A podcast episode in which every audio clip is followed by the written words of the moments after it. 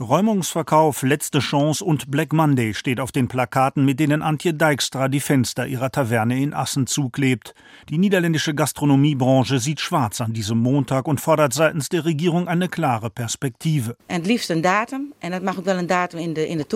Am liebsten ein Datum, das kann auch ein Datum sein, das weiter weg ist als Weihnachten. Hauptsache irgendein Datum, auf das wir hinarbeiten können.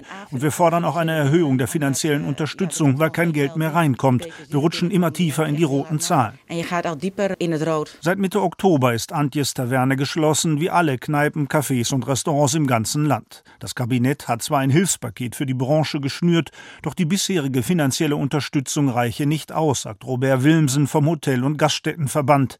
Er fürchtet, dass die Hälfte der Lokale unter den jetzigen Umständen bald pleite geht. Das Geld ist auf, es ist Zeit wieder zu öffnen und die Gastronomiebranche finanziell nochmal zu unterstützen, sonst können wir die Schlüssel abgeben.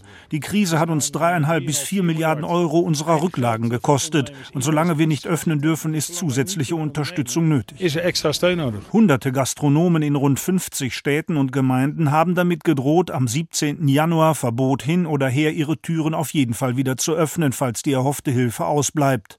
Finanziell will das Kabinett den Geschäftsleuten tatsächlich noch einmal entgegenkommen, doch die Hoffnung auf eine Öffnung der Restaurants und Cafés über die Feiertage ist dahin.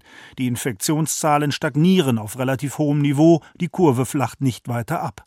Doch der Unmut über den Stillstand wächst auch bei Hollands Amateurfußballern, die weder spielen noch trainieren dürfen. Auf einer großen Wiese in Den Haag haben Vereine mit tausend bunten Trikots das Wort Still auf den Rasen geschrieben. Eine Initiative, die Jan-Dirk van der See vom Königlich Niederländischen Fußballbund KNVB unterstützt. Das ist symbolisch für das, was in den Niederlanden auf den Fußballplätzen los ist. Nichts. Wir fordern nur einen kleinen Schritt nach vorne. Wir wollen nicht in die Vereinslokale, nicht in die Kabinen. Wir brauchen auch keine Zuschauer. Wir möchten einfach nur trainieren, so wie die Jugendlichen das auch dürfen. Die kicken allerdings seit Wochen nur vereinsintern. Das wird langsam auch etwas langweilig und könnte daher auch gelockert werden. Das zijn ze wel een beetje beu, dus dat mag wel iets verruimd worden. Ministerpräsident Mark Rutte tritt am Dienstagabend vor die Presse, um über mögliche Lockerungen zu sprechen.